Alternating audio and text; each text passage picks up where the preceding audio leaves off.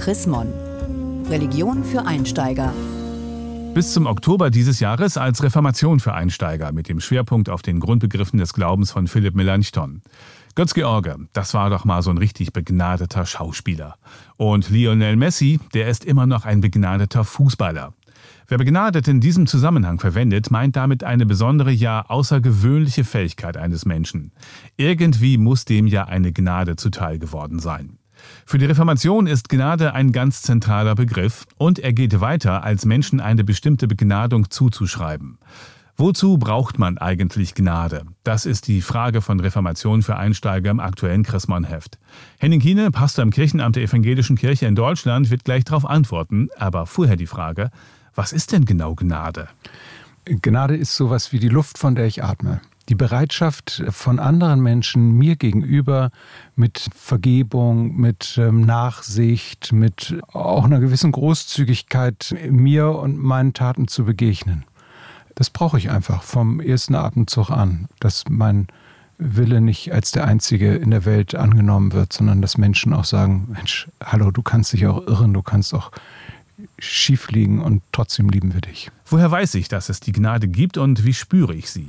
Also die Gnade, von der ich eben sprach, die spüre ich dadurch, dass meine Eltern mir in frühester Zeit mit einem großen Herz begegnet sind und gesagt haben, dieses Kind äh, wird viele Dinge im Laufe seines Lebens lernen und es braucht eine gewisse Großzügigkeit, gerade in der Erziehung und im Umgang mit Kindern, wenn man äh, möchte, dass aus ihnen was wird.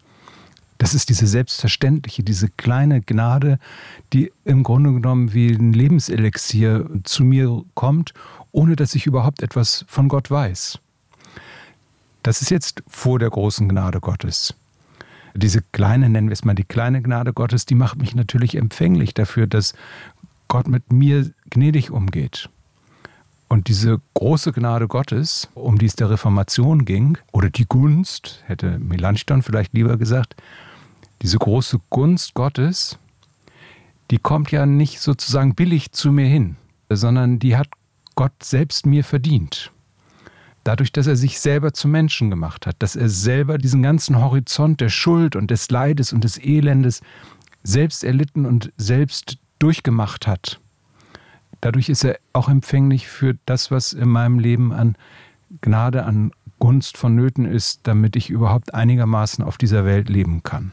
Um es noch einmal zuzuspitzen, wozu brauche ich denn diese Gnade überhaupt? Also die Frage ist ja provozierend. Man sagt, wenn man selbstbewusst ist und sein Tagesgeschäft macht und sein Mann und seine Frau steht, sagt man, ich brauche keine Gnade. Meine Leistung stimmt. Ich stehe an der Stelle, an der ich stehen muss und möchte hier nicht von Gnade leben, sondern ich möchte, dass meine Leistung auch akzeptiert wird. Und dann kommt diese kleine Frage, wie ist es eigentlich mit deinem Leben? Bist du eigentlich wirklich derjenige, der immer dasteht und auch fehlerfrei ist. Und dann sagt natürlich jeder, der eine große Maschine zusammenbaut, meine Maschine ist fehlerfrei. Da sagt natürlich jeder, der einen Zugfahrplan äh, konstruiert für die Bahn, mein Fahrplan ist so fehlerfrei, dass nichts passieren kann. Da sagt jeder Pilot, äh, statt äh, mich auf die Gnade Gottes zu verlassen, fliege ich lieber meinen Flieger verantwortungsvoll. Gott sei Dank verlässt man sich an diesen Stellen nicht auf die Gnade. Trotzdem ist es so, dass ich in meinem Leben, in der Art, wie ich äh, mit anderen Menschen umgehe, wie ich mit ihnen spreche, auch wie ich mit Mitarbeiterinnen und Mitarbeitern spreche oder auch mit meinem Chef, muss ich natürlich wissen, dass es ein, eine Sphäre gibt, die uns umgibt, die uns Menschen zusammenhält und die uns nicht auseinanderbringen kann. Auch wenn wir unterschiedlicher Meinung sind, auch wenn wir Fehler machen, auch wenn wir schief angeguckt werden, gibt es einen Konsens, der hält uns zusammen. Das ist das, was man Gnade nennt, dass wir zusammen sein dürfen, zusammenstehen dürfen und etwas gemeinsam auf den Weg bringen können, trotz oder vielleicht auch manchmal wegen aller Unterschiede zwischen uns Menschen. Gibt es diese Gnade vorbehaltlos, also quasi ohne Preis? Die Gnade Gottes gibt es nicht ohne Preis. Die Gnade Gottes ist immer äh, verbunden damit, dass Jesus Christus sich selber für die Menschheit dahingegeben hat und diese Gnade selber verdient hat.